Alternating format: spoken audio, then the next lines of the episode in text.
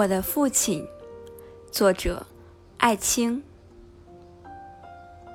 近来，我常常梦见我的父亲，他的脸显得从未有过的仁慈，流露着对我的宽恕。他的话语也那么温和，好像他一切的苦心的用意，都为了。要袒护他的儿子。去年春天，他给我几次信，用艾肯的情感，希望我回去。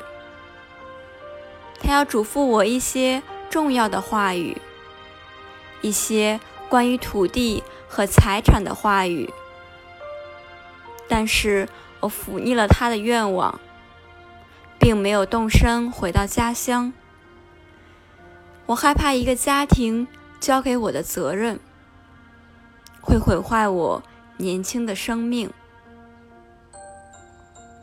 五月石榴花开的一天，他含着失望离开人间。